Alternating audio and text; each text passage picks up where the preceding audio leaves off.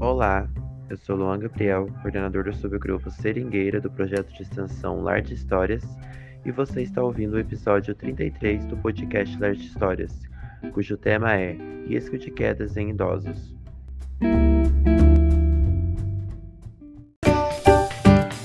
A queda é um evento bastante comum e devastador em idosos.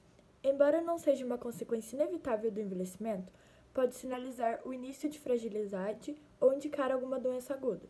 Além de problemas médicos, as quedas apresentam custo social, econômico e psicológico enorme, aumentando a dependência e a institucionalização. Dentre os mais idosos, com 80 anos ou mais, 40% caem a cada ano. Dos que moram em asilos e casas de repouso, a frequência de queda é de 50%.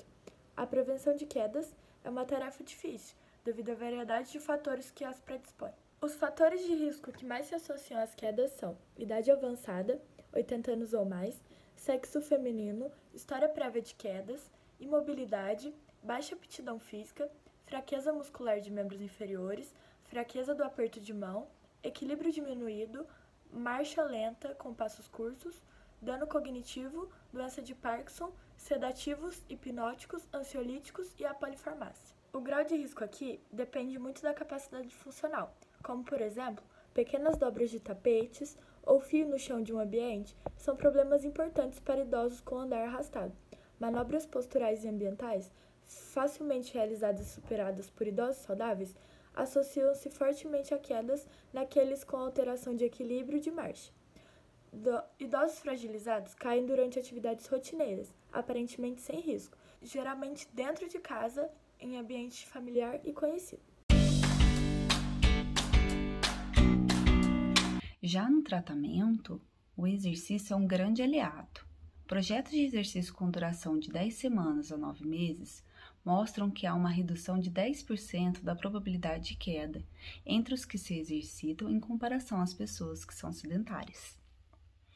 Outra estratégia que também que a gente pode utilizar seria uma intervenção com suplementos orais. Esses suplementos orais poderiam ser de terapia de reposição hormonal, bifosfonados, luz solar, caminhadas, consumos de produtos lácteos, que isso vai ajudar em prevenir lesões graves de pós-queda e prevenir também a osteoporose. Outra prática interessante que a gente pode utilizar é o treinamento do Tai Chi Chuan. Ela melhora a sua habilidade de enfrentar os desafios ao equilíbrio, melhora a segurança do seu meio ambiente, melhora a autoconfiança e a confiança de seus familiares para que possa continuar ativo e independente em seu próprio meio para realizar o que você deseja. Já para a gente prevenir a queda, a gente sabe que existe alguns fatores que estão relacionados. E quais são esses fatores? A diminuição da força muscular, a osteoporose, anormalidades que a gente pode encontrar ao caminhar, a arritmia, alteração da pressão arterial, a depressão, a artrose, que é a fragilidade que a gente pode ter também no quadril e alteração do equilíbrio, o Alzheimer, a disfunção urinária, a diminuição da visão, da audição, o câncer pode afetar os ossos. Agora, outros fatores também que estão relacionados são os fatores ambientais, que seriam a iluminação. Ambientes mal iluminados favorecem a ocorrência de quedas. A arquitetura. As casas mal planejadas aumentam esse risco de queda. Os móveis. Dependendo da disposição inadequada, ele atrapalha a pessoa a andar e promove a queda. O espaço oferece um risco e os objetos escorregadios podem atrapalhar e pode cair cores, os ambientes muito escuros aumenta a chance de queda.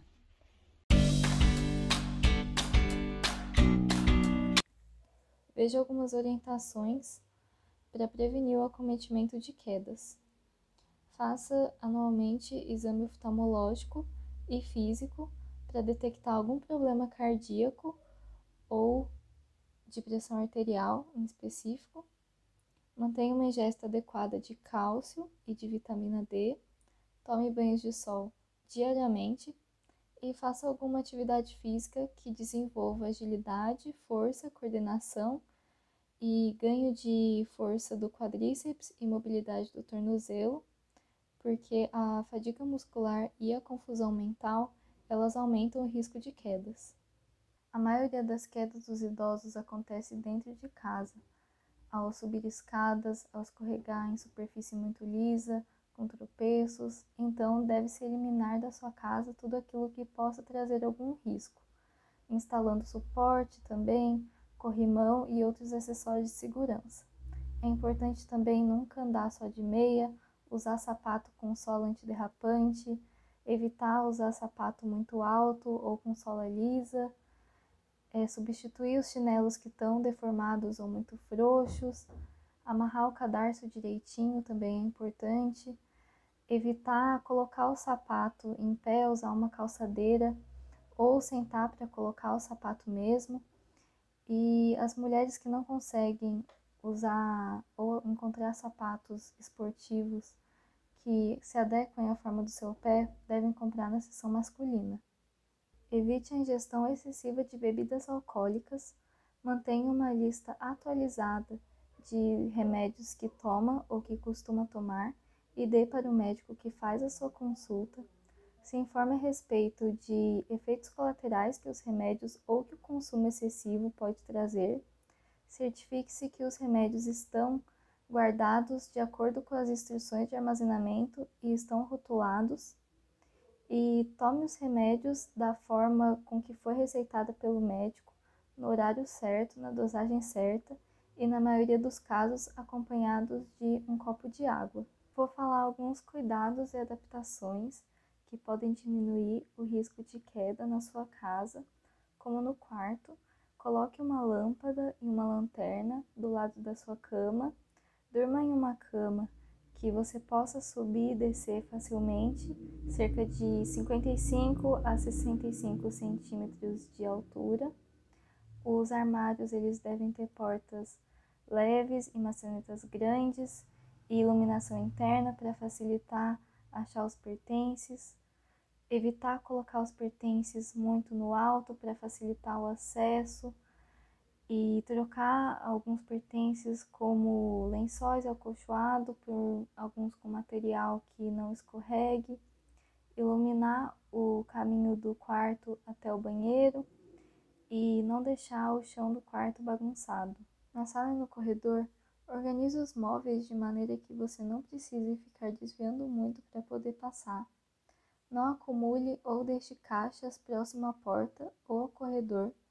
Deixe o caminho livre de obstáculos e mantenha mesas de centro, descansos de pé e plantas fora da zona de tráfego.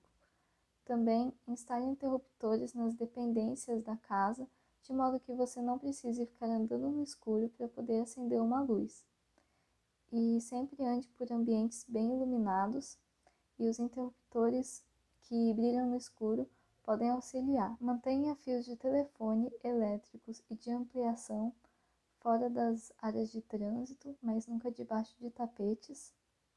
Também não deixe as extensões cruzarem o caminho.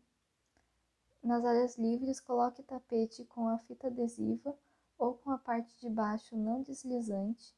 Não sente em cadeiras que sejam muito baixas, porque o grau de dificuldade para se levantar é maior e tem um maior risco de queda.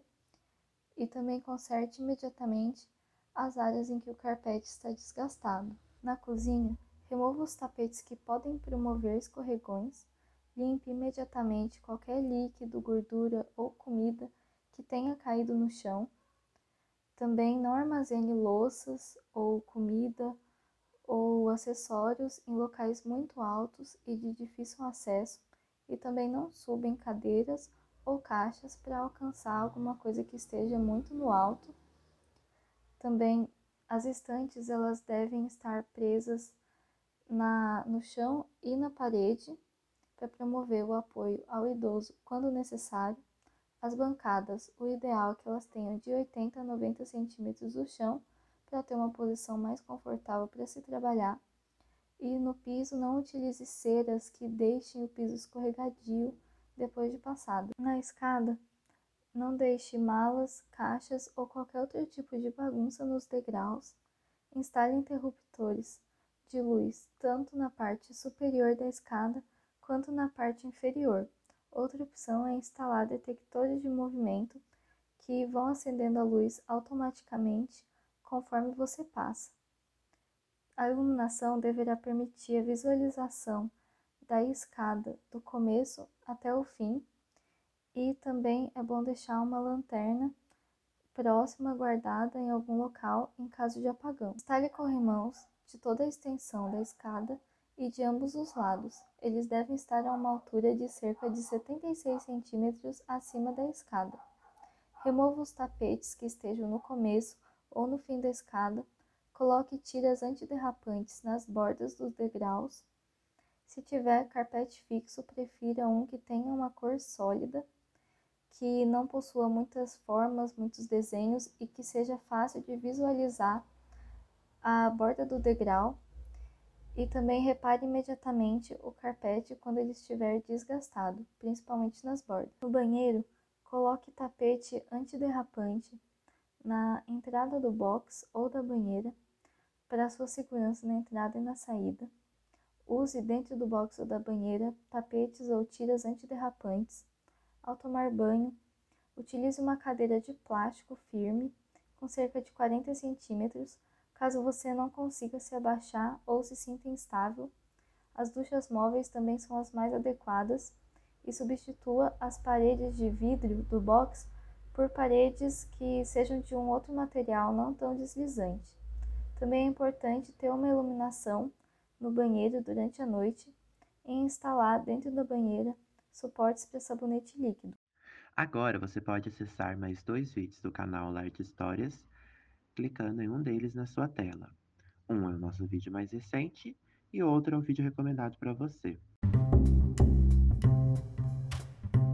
Olá, eu sou Luan Gabriel, coordenador do subgrupo Seringueira do projeto de extensão Lar de Histórias, e você está ouvindo o episódio 33 do podcast Lar de Histórias, cujo tema é Risco de Quedas em Idosos.